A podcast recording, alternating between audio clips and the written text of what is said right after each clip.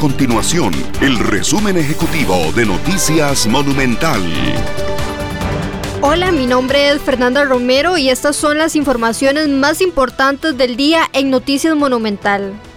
Los diputados de la Comisión de Asuntos Hacendarios modificaron el tercer presupuesto extraordinario para impedir que el gobierno utilice el ahorro en el pago de los intereses de la deuda pública para financiar más gasto corriente. Del monto del ahorro de intereses por 51.173 millones, únicamente se está autorizando 7.200 millones de colones para asegurar la compra de las vacunas contra el COVID-19.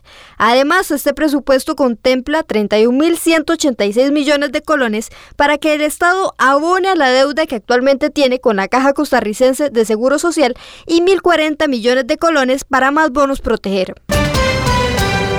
Si usted conduce por San José, preste mucha atención, ya que a partir del próximo lunes 12 de octubre, el Ministerio de Obras Públicas y Transportes habilitará dos nuevos carriles exclusivos para autobuses.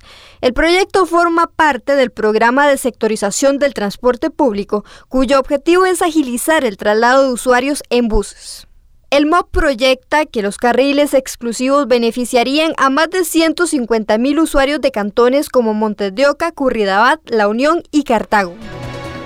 Estas y otras informaciones usted las puede encontrar en nuestro sitio web www.monumental.co.cr. Nuestro compromiso es mantener a Costa Rica informada.